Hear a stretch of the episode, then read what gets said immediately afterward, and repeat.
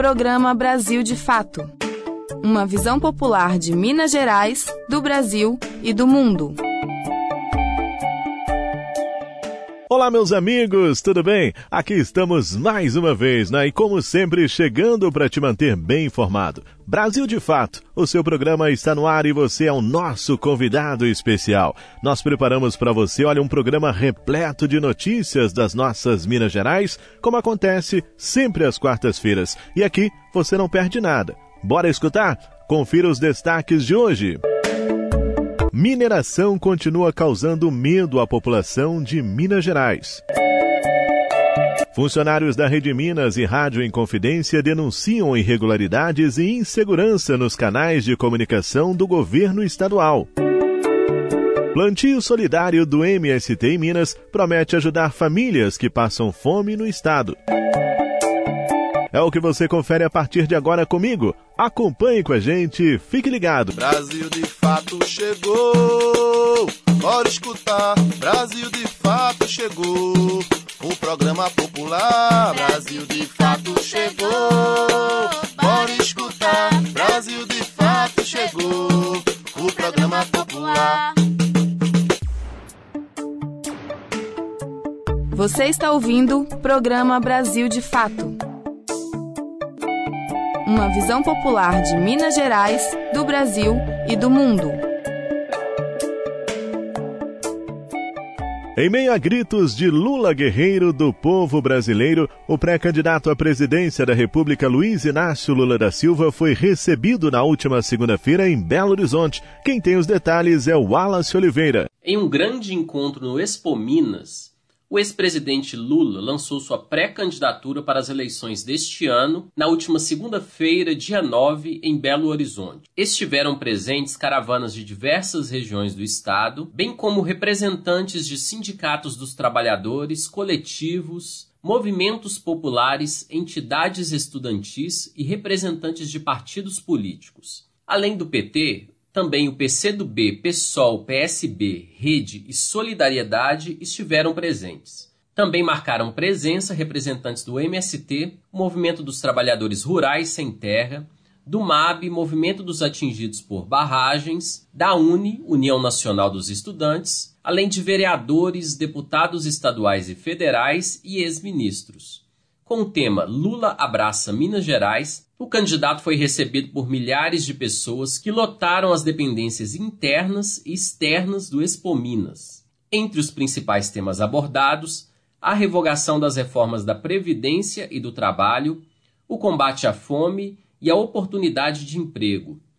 Em uma de suas falas, Lula disse, aspas, quero ser candidato de um movimento, das pessoas que gostam de paz, que têm amor, que têm sensibilidade, que choraram com seus parentes que morreram com a pandemia. Quero ser candidato das pessoas que ficaram desempregadas, dos 19 milhões que estão passando fome, dos milhões de brasileiros que saem para procurar emprego todos os dias e voltam para casa sem.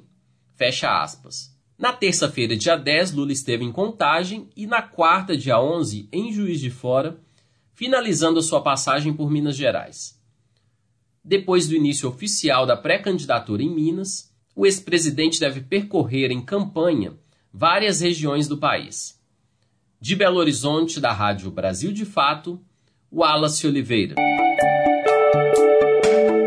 Lula comentou sobre a questão da defesa da Serra do Curral, mas infelizmente não é só ela que corre riscos. Por aqui, o povo continua apreensivo com a possibilidade de expansão da mineração em diversos locais considerados como protegidos.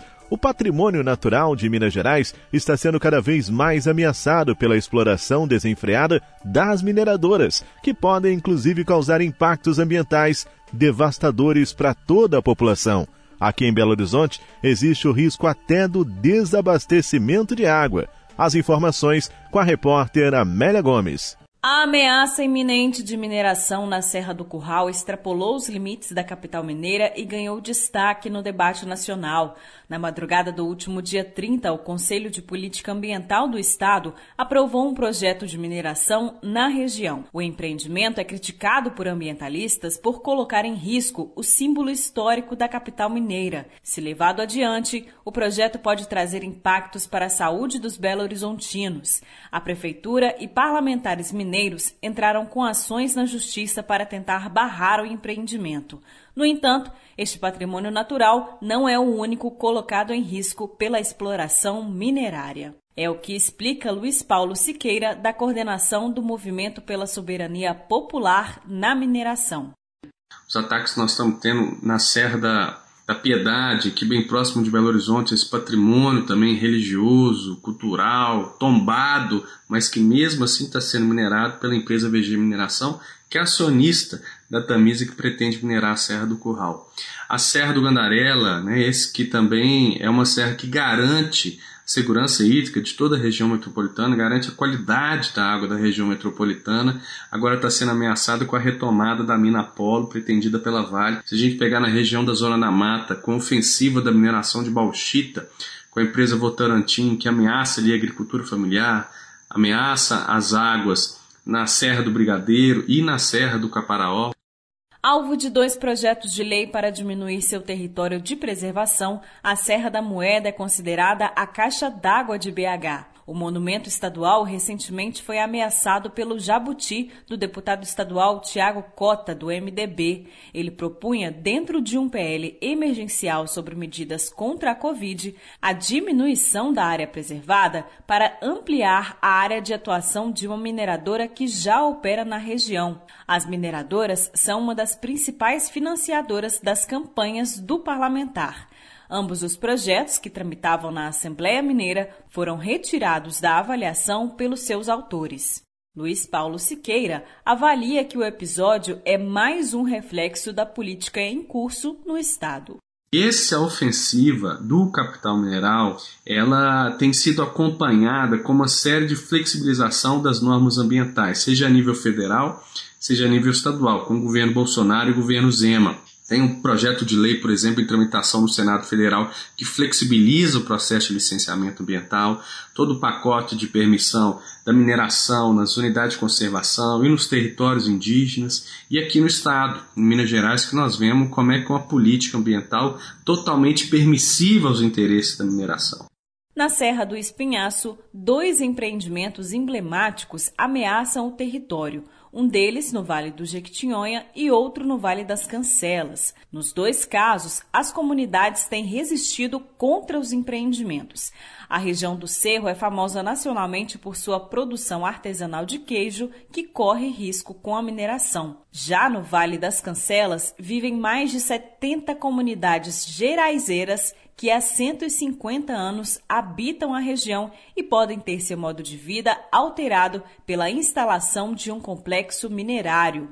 Como explica Laísa Queiroz, advogada do coletivo Margarida Alves.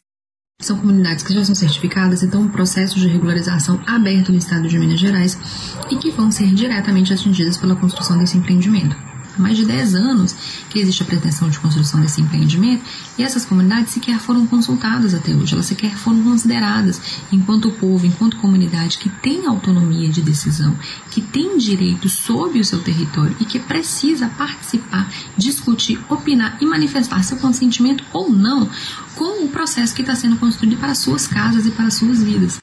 De Belo Horizonte, da Rádio Brasil de Fato, Amélia Gomes.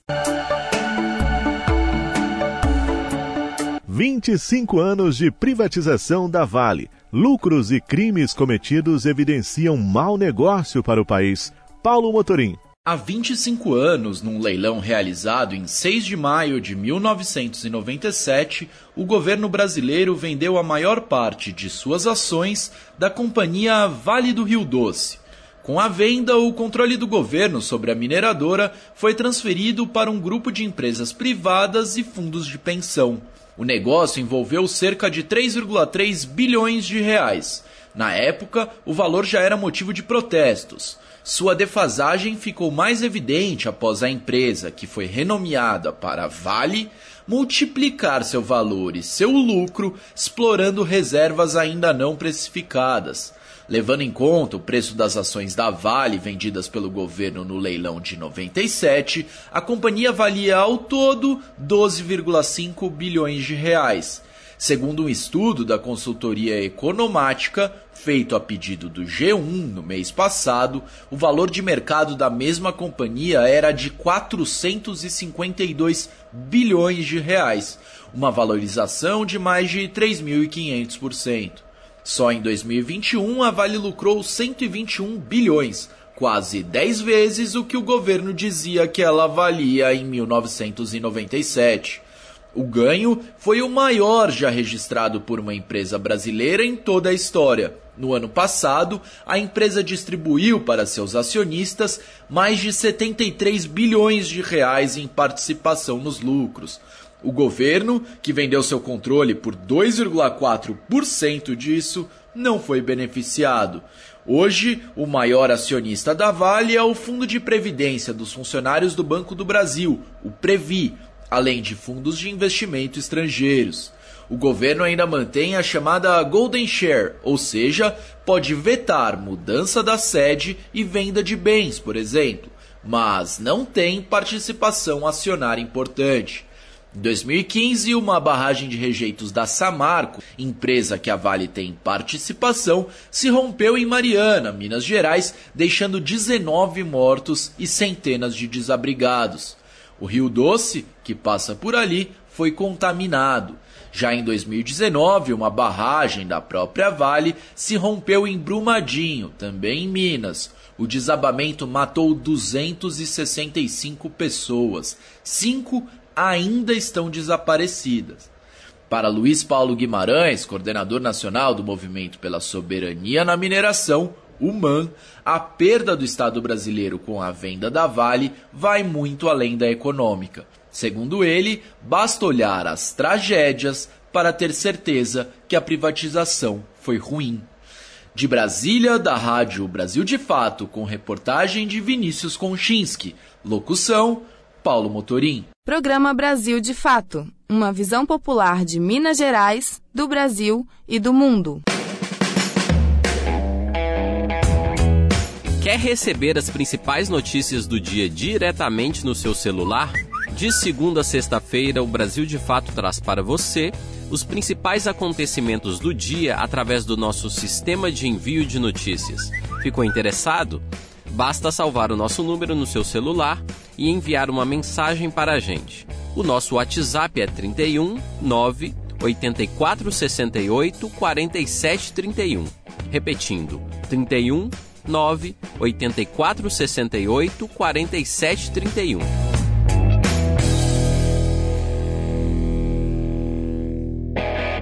Você está ouvindo Programa Brasil de Fato. MST, Movimento dos Trabalhadores Rurais Sem Terra, realiza uma ação pioneira em Minas Gerais, o Plantio Solidário, que pretende ajudar as centenas de pessoas que hoje estão passando fome no estado. Voltamos com a participação de Amélia Gomes com mais informações. Com o objetivo de doar mais de 5 toneladas de alimentos para pessoas em situação de insegurança alimentar, o MST, Movimento dos Trabalhadores Rurais Sem Terra, implementa na Zona da Mata Mineira o programa Plantio Solidário. A ação será realizada por meio de mutirões voluntários organizados pelas famílias vinculadas ao MST, junto à população dos municípios de Juiz de Fora e Chácara. A iniciativa pretende ajudar na redução dos impactos da fome na região, plantios de semente, controles de pragas e animais indesejados e preparação de canteiros são algumas atividades que vão ser desenvolvidas no programa. As ações acontecem aos sábados e o MST tem a expectativa de que durem pelo menos seis meses. Para mais detalhes sobre o programa, acesse a versão digital desta reportagem em nosso site www.brasildefatomg.com.br. De Belo Horizonte, da Rádio Brasil de Fato, Amélia Gomes.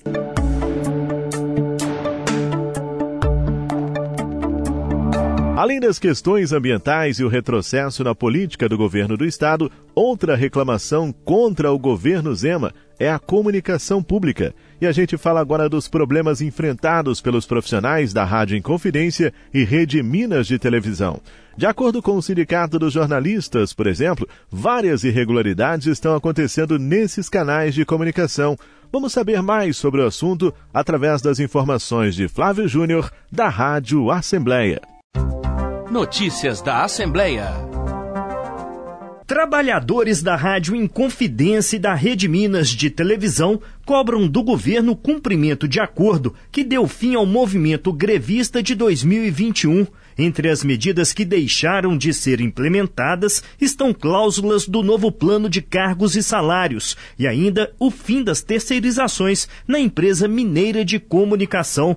Os jornalistas, radialistas e técnicos das emissoras afirmam que o governo do estado negociou com a categoria um novo plano de cargos e salários para os trabalhadores da EMC, a empresa mineira de comunicação, que engloba a Rádio Inconfidência e a Rede Minas de Televisão.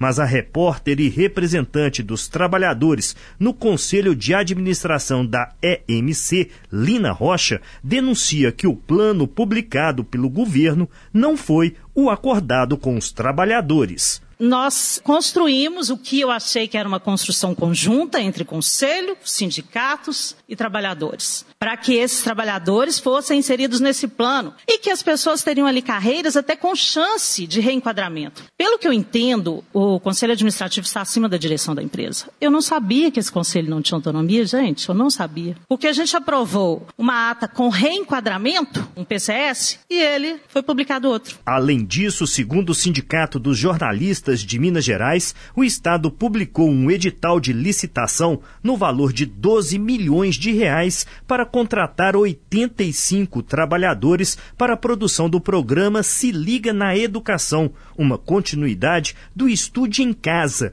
que são teleaulas exibidas pela Rede Minas durante a pandemia de Covid-19. A presidenta do sindicato, Alessandra Melo, denuncia irregularidades neste processo. Uma empresa de engenharia fez uma solicitação para que reduzisse o calção de 5%, que toda empresa que ganha uma licitação tem que dar para 3%. Essa empresa de engenharia não participou do certame. Foi um pedido muito bom para a única empresa vencedora e para a única empresa que disputou o certame, porque no lugar dela ter que pagar 5% sobre o valor total, ela vai ter que pagar 3%. Então isso é uma economia muito grande. A diretora da empresa mineira de comunicação, Kátia Carneiro, negou que haja qualquer processo de terceirização na Rede Minas, já que a emissora está impedida por acordos assinados com o Ministério Público do Estado. Ela explicou que o edital de licitação é da Secretaria de Educação e específico para as teleaulas. Kátia Carneiro reconheceu ainda que a EMC, por meio da Secretaria de Cultura, chegou a um entendimento com os trabalhadores sobre o plano de cargos e salários, mas o acordo também teria que ser aceito por outros órgãos do governo. Eu confirmo sim o documento enviado para os sindicatos e seus empregados, dizendo desse trato e apontando que era uma proposta que ia ser submetida a essas unidades dentro do Estado, que são as unidades que fazem a governança de todo o gasto de pessoal, de gasto com custeio, com orçamento e tudo mais. Obviamente, a gente não tem poder de decisão único. A deputada Beatriz Cerqueiro, do PT, que conduziu a audiência na Comissão de Administração Pública, lembrou que a comunicação é estratégica para o Estado e para a democracia e, por isso, ela depende de políticas públicas. Todos sabem que eu sou uma defensora dos serviços públicos, uma defensora do fortalecimento da estrutura pública, porque é diferente do que o mercado fala. Quando você fortalece a estrutura pública, você está favorecendo a prestação de serviços ao povo. E, portanto, a precarização, a terceirização, quarteirização, etc., elas trazem dificuldades no sentido de melhorar a prestação de serviço público. Desde Desde 2019, os deputados acompanham a situação da empresa mineira de comunicação. Em audiências anteriores, os parlamentares defenderam a manutenção dos sinais AM e FM da Rádio Inconfidência e a viabilização de verbas para a manutenção das atividades da emissora e da Rede Minas de televisão. A cobertura completa da audiência pública está disponível no portal almg.gov.br da Assembleia Legislativa em Belo Horizonte, Flávio Júnior. Programa Brasil de Fato. Uma visão popular de Minas Gerais, do Brasil e do mundo.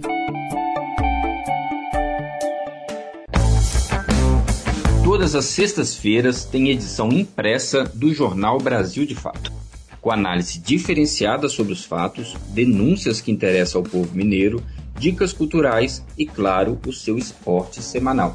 A edição impressa é distribuída gratuitamente em diversos pontos de Belo Horizonte e região metropolitana, como estações do metrô e do MOVE, e também chega em várias cidades mineiras.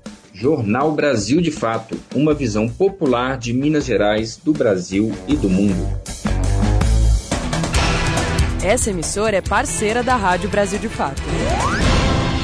Namoro abusivo e violência obstétrica. Já ouviu falar? Sabe o que é?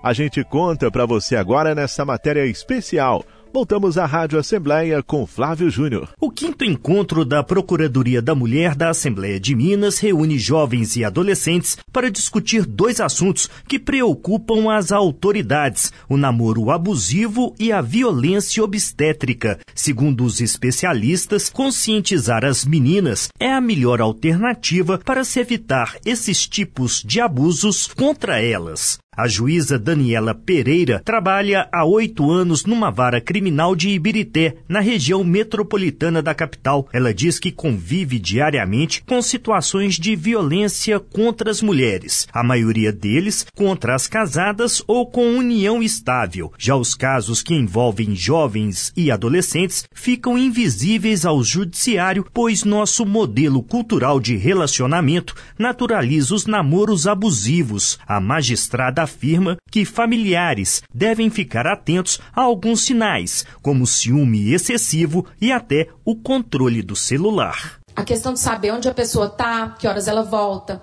com quem ficou, quero ver seu celular. Importante dizer que todo mundo tem direito à própria individualidade, à própria privacidade. Já a advogada Gabriela Salite explicou às jovens o que é a violência obstétrica. Ela alertou que há uma epidemia de casos desse tipo de abuso. Gabriela Salite ensinou as meninas a ficarem atentas ao consentimento e às evidências científicas de cada procedimento. Se ninguém te consultou, se ninguém te disse, olha, você é, quer ter o seu bebê em pé ou deitada? Isso é consentimento. E ciência disse que cortar a vagina facilita a passagem do bebê? Nós passamos isso pelo crivo do método científico. Para a Procuradora-Geral da Mulher da Assembleia de Minas, deputada Ione Pinheiro do União Brasil, a conscientização de toda a sociedade é a melhor alternativa para se reduzir os casos de violências contra as mulheres no país. Uma em cada quatro mulheres de 16 anos né, ou mais foi vítima de algum tipo de violência e nós precisamos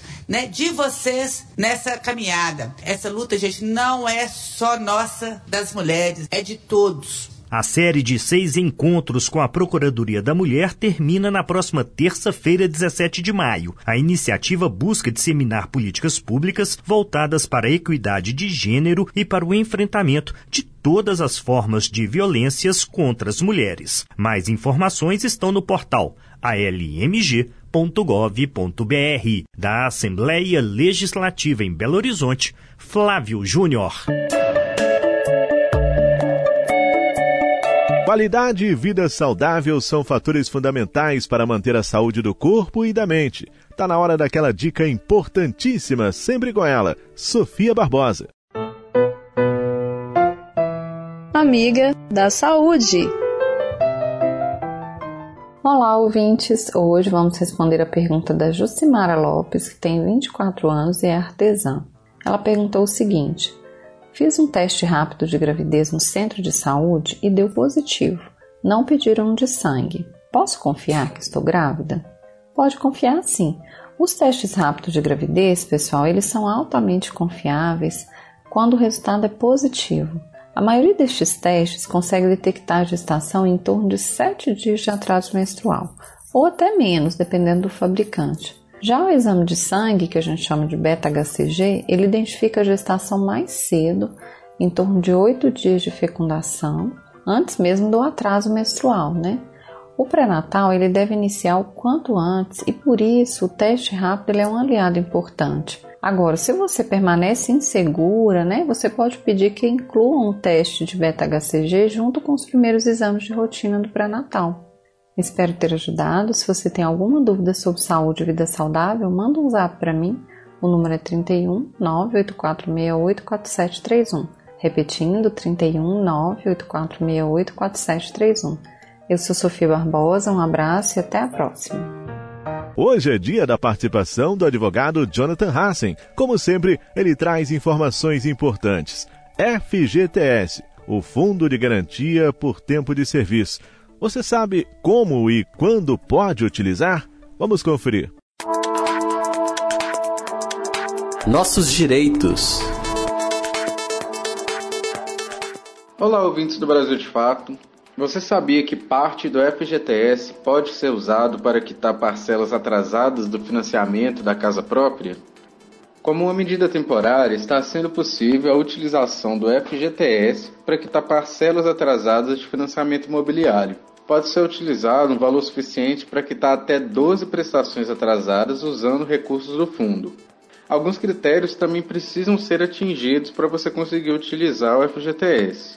Os critérios são: o trabalhador ele precisa ter pelo menos três anos de trabalho sobre o regime do FGTS. Esses três podem ser ininterruptos ou não. A pessoa também não pode ter outro imóvel e também não pode ter outro financiamento ativo no sistema financeiro de habitação. Não é necessário que no momento que você peça a utilização do fundo, o trabalhador tenha um contrato de trabalho ativo. Quem quiser usar o FGTS para quitar as parcelas atrasadas, deve procurar o banco que realizou o financiamento até o dia 31 de dezembro desse ano, que vai ser o prazo final para a utilização do fundo para quitar mais de três parcelas em atraso. Eu sou Jonathan Hassen, advogado popular. Se você tem alguma dúvida sobre algum direito, mande para a gente. Um abraço e até a próxima.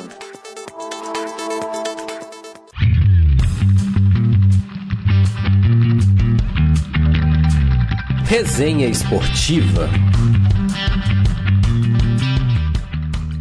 E o América entrou em campo ontem e venceu de novo. É o primeiro time classificado às oitavas de final da Copa do Brasil, depois de ganhar do CSA por 2 a 0. E hoje é dia de mais bola rolando, né? Quarta-feira, as informações do futebol você confere com ele, Fabrício Farias chegando.